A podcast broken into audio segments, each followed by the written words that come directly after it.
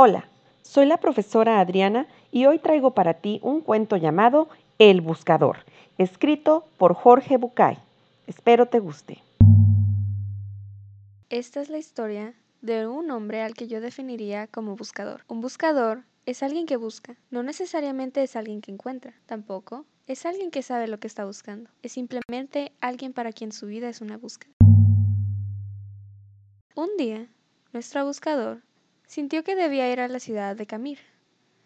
Él había aprendido a hacer caso riguroso a esas sensaciones que venían de un lugar desconocido de sí mismo, así que dejó todo y partió.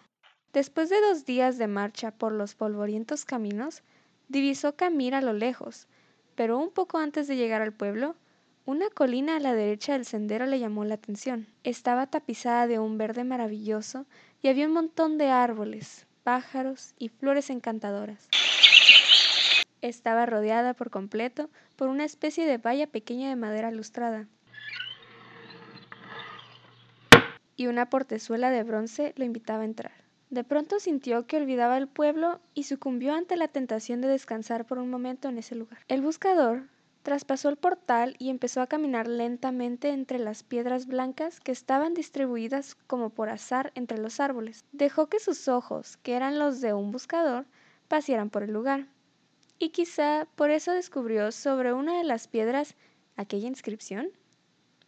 Abedul Tare vivió ocho años, seis meses, dos semanas y tres días. Se sobrecogió un poco al darse cuenta de que esa piedra no era simplemente una piedra, era una lápida, y sintió pena al pensar que un niño de tan corta edad estaba enterrado en ese lugar. Mirando a su alrededor, el hombre se dio cuenta de que la piedra de al lado también tenía una inscripción. Al acercarse a leerla, descifró La marca Lib vivió cinco años, ocho meses y tres semanas. El buscador se sintió terriblemente conmocionado.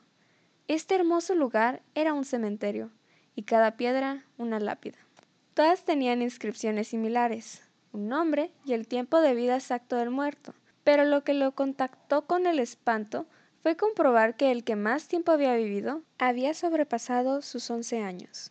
Embargado por un dolor terrible, se sentó y se puso a llorar. El cuidador del cementerio pasaba por ahí y se acercó y lo miró llorar por un rato en silencio. ¿Llora por algún familiar? No, ningún familiar. Dijo el buscador. Pero ¿qué pasa con este pueblo? ¿Qué cosa tan terrible hay en esta ciudad? ¿Por qué hay tantos niños muertos? Enterrados en este lugar. ¿Cuál es la horrible maldición que pesa sobre esta gente que la ha obligado a construir un cementerio de niños? El anciano cuidador sonrió y dijo, Puede usted serenarse, no hay tal maldición. Lo que pasa es que aquí tenemos una vieja costumbre. Le contaré. Cuando un joven cumple 15 años, sus padres le regalan una libreta, como esta que tengo aquí, colgando del cuello. Y es tradición en nuestro que a partir de entonces, cada vez que uno disfruta intensamente de algo, abra la libreta y anote en ella. A la izquierda, qué fue lo disfrutado. A la derecha, cuánto tiempo duró ese gozo. Conoció a una novia, se enamoró de ella. ¿Cuánto tiempo duró esa pasión enorme y el placer de conocerla? Una semana, dos, tres semanas y media. Después la emoción del primer beso, cuánto duró, el minuto y medio del beso, dos días, una semana, el embarazo, el nacimiento del primer hijo el casamiento de los amigos. El baje más deseado, el encuentro con el hermano que vuelve de un país lejano.